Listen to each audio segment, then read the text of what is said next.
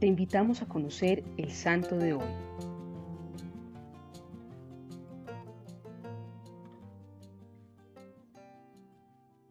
Conocida como el lirio de los Mohawks, Kateri es la primera santa aborigen de Estados Unidos.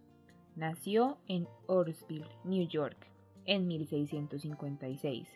Su madre era una cristiana miembro de la tribu algonquina y su padre era el jefe tribal Mohawk tribu que no practicaba el cristianismo. A los cuatro años, mueren sus padres y su hermano por la epidemia de viruela. A causa de esta misma enfermedad, ella quedó con el rostro desfigurado y la vista seriamente afectada. Al convertirse en huérfana, quedó bajo la tutela de sus tíos. La llamaban Tecacuita por su significado, la que pone las cosas en orden, nombre que se ganó con su eficiente trabajo sirviendo a la esposa del tío que la acogió en su casa. A los once años, unos jesuitas fueron huéspedes de su tío, y aprovechando que tenía en sus manos la misión de atenderles, pudo profundizar en ese amor a Dios que le ebullía dentro de su corazón, cuando ellos le hablaban de Jesús y de María. Sin embargo, fue solo hasta los veinte años cuando otro jesuita que llegó a su tribu con la intención de evangelizar el padre James de Lamberville, donde Catherine vio el momento de cumplir su ardiente anhelo de convertirse en cristiana. La decisión tomada por la joven atrajo la hostilidad de la gente, la oposición de su familia y el rechazo de su comunidad. Tuvo que huir de su pueblo hasta llegar a unas comunidades cristianas en Canadá.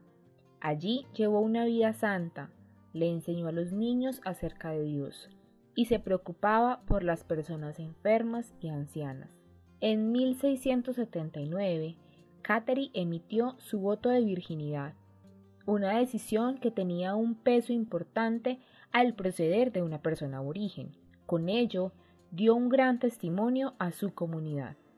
Su débil organismo no resistió tantos esfuerzos.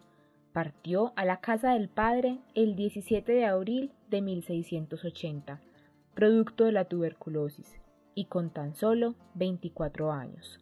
Al momento de su muerte, se dice que las cicatrices deformantes que sufrió de viruela desaparecieron. Santa Catherine fue beatificada por San Juan Pablo II en 1980 y canonizada por el sumo pontífice emérito Benedicto XVI en octubre de 2012.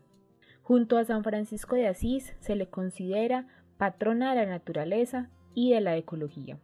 Aprendamos de Santa Catherine Tecacuita que Dios nos prefiere humildes, sencillos de corazón, con un ardiente deseo de conocerlo y de darlo a conocer. Hoy te invito a que visites a una persona enferma o realices una oración por ellos y el cumplimiento de la voluntad de Dios en sus vidas. Cristo Rey nuestro, venga tu reino.